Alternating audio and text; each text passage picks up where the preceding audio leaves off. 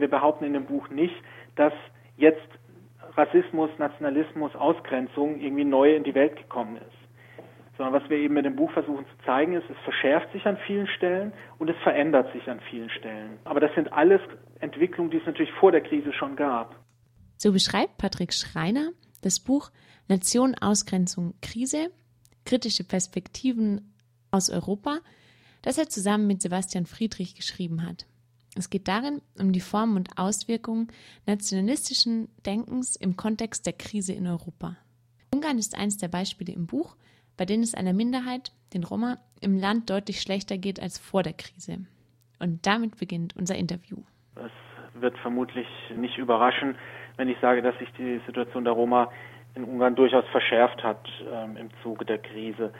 Nun ist es immer so eine so eine Frage natürlich, ist das so kausal auf die Krise zurückzuführen? Also kann man sagen, die Krise ist schuld, dass sich meinetwegen die Situation der Roma in Ungarn oder die Situation von Flüchtlingen in Griechenland oder wie auch immer ähm, verschärft. Ich glaube, so einfach kausal kann man es nicht machen, aber es lässt sich schon feststellen, dass es ähm, in den letzten Jahren eben eine Verschärfung, eine Verschlechterung, deutliche Verschlechterung der Situation der Roma gegeben hat.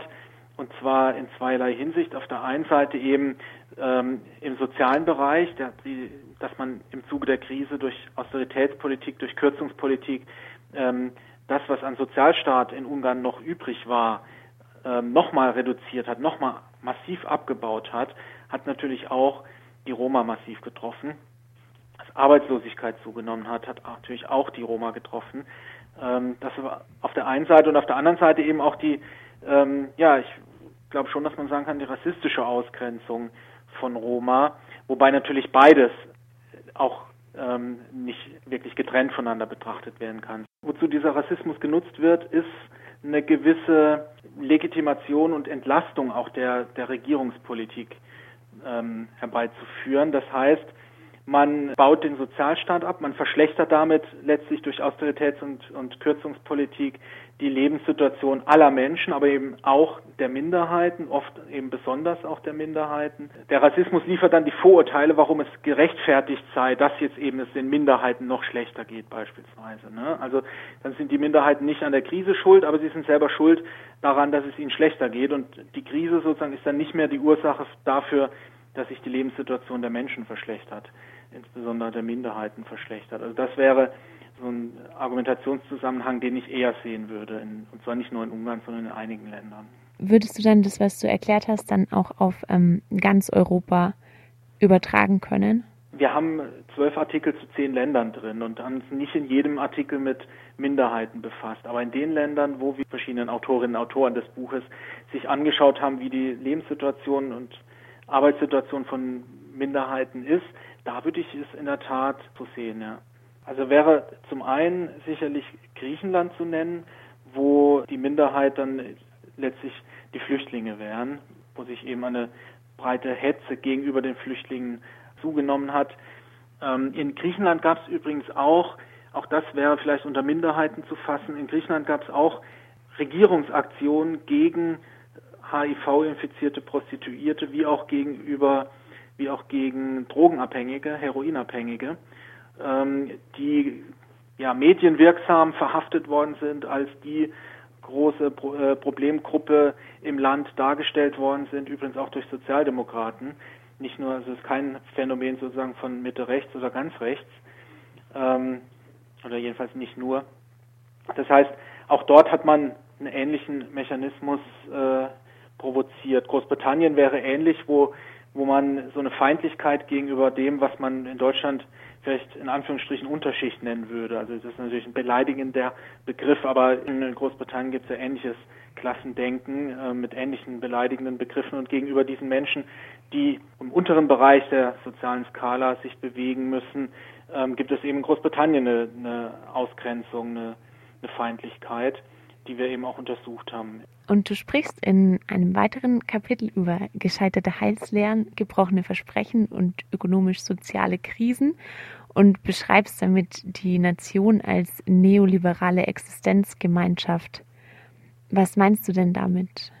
Ja, da ging es mir darum, äh, deutlich zu machen, dass die Zugehörigkeit zu dem, was so im allgemeinen Diskurs als Nation gilt, ähm, schon auch eine materielle Basis hat oder eine materielle Grundlage dahingehend, als äh, wenn ich in den, sagen wir mal, in den 60er Jahren in der damals sogenannten dritten Welt geboren bin, natürlich ein ganz anderes Leben habe, nämlich ein sehr viel materiell schlechteres Leben habe als äh, in, im reichen Norden.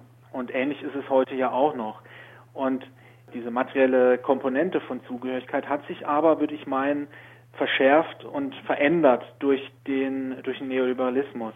In Zeiten der 60er, 70er Jahre, Zeiten der Abschottung von Grenzen, sowohl gegenüber Menschen mit den entsprechenden traurigen, bekannten traurigen und, und erschreckenden Folgen, aber eben auch beispielsweise Abschottung von Märkten. Ähm, in der Zeit war es relativ, zumindest für, für weite Teile der Bevölkerung, relativ wenig spürbar, dass ihre materielle Existenz letztlich von der eigenen Zugehörigkeit zur Nation ähm, abhängt. So jedenfalls meine These. Und das hat sich geändert. Heute ist es unmittelbar spürbar, weil die Märkte, globalisierte Märkte, sind äh, dereguliert worden, und zwar sowohl Kapitalmärkte, Arbeitsmärkte, Warenmärkte, Märkte für Dienstleistungen. Und dadurch wirkt sich die Konkurrenz, also zum einen verschärft sich die Konkurrenz zwischen Staaten und zwar, zum zweiten wirkt sie sich sehr viel stärker in den Staaten selbst aus. Ähm, und dadurch entsteht natürlich so ein gewisses ein gewisser Anspruch der Gesellschaften auch an die Individuen, sozusagen ihren Beitrag zu leisten, ne? für die, in Anführungsstrichen für den Erfolg des Nationalstaats in der internationalen Konkurrenz. Und dann werden bestimmte Muster ähm, der Ausgrenzung nach innen und nach außen werden sich verändern und ich würde auch behaupten verschärfen, aber eben auch äh, ja bestimmte nationalistische Denkweisen werden werden zunehmen und sich verschärfen. Ich, ich kann das ja mal an zwei Beispielen deutlich machen.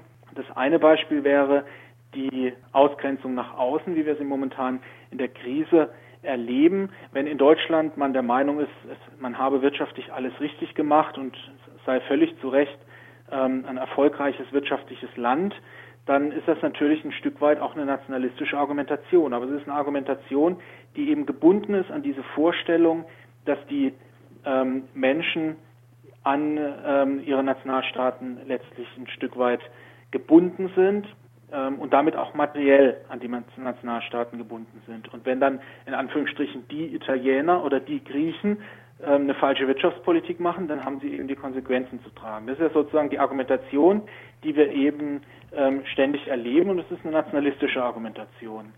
Das zweite Beispiel wäre äh, daraus abgeleitet dann eben Rassismus gegenüber Flüchtlingen.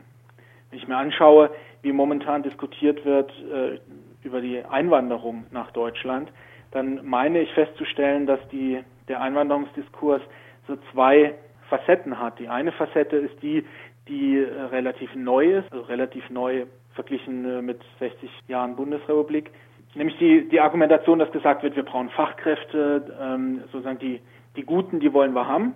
Auf der anderen Seite dann das, was beleidigend als Armutszuwanderung bezeichnet wird, ähm, insbesondere die, die Hetze, die wir momentan erleben gegenüber der Zuwanderung von Menschen aus Bulgarien und Rumänien, die gemeinhin dann als äh, Roma-Zuwanderung aufgefasst und äh, ja verachtet wird. Könntest du eine Begründung dafür geben, warum es da nicht zu so einem Ausbrechen aus dem ähm, nationalstaatlichen Denken kommt, sondern dass eben durch diese Konkurrenz eher noch mehr in ähm, Nationalstaaten gedacht wird? Ich glaube, dass es daran liegt, dass der ähm, Neoliberalismus in der Form, wie wir ihn haben, oder man muss vielleicht sagen, die neoliberale Globalisierung in der Form, wie wir sie haben, vielleicht doch sehr viel stärker auf dem Nationalstaat als Grundeinheit basiert, als das die ganzen Neoliberalen selbst wahrnehmen wollten und, und vielleicht auch als es viele Linke wahrnehmen wollten. Letztlich ist die neoliberale Globalisierung eben eine Globalisierung, die auf dem, auf der Konkurrenz, auf dem Wettbewerb zwischen Nationalstaaten basiert. Wettbewerb um Kapital, Wettbewerb um qualifizierte Arbeitskräfte etc. pp. Und ähm, Wettbewerb um Märkte natürlich. Und ähm, wahrscheinlich ist das letztlich der Grund dafür, dass wir, dass wir das, äh, dieses nationalistische Denken nicht nur nicht loswerden, sondern dass das jetzt in der Krise eher noch sich verschärft.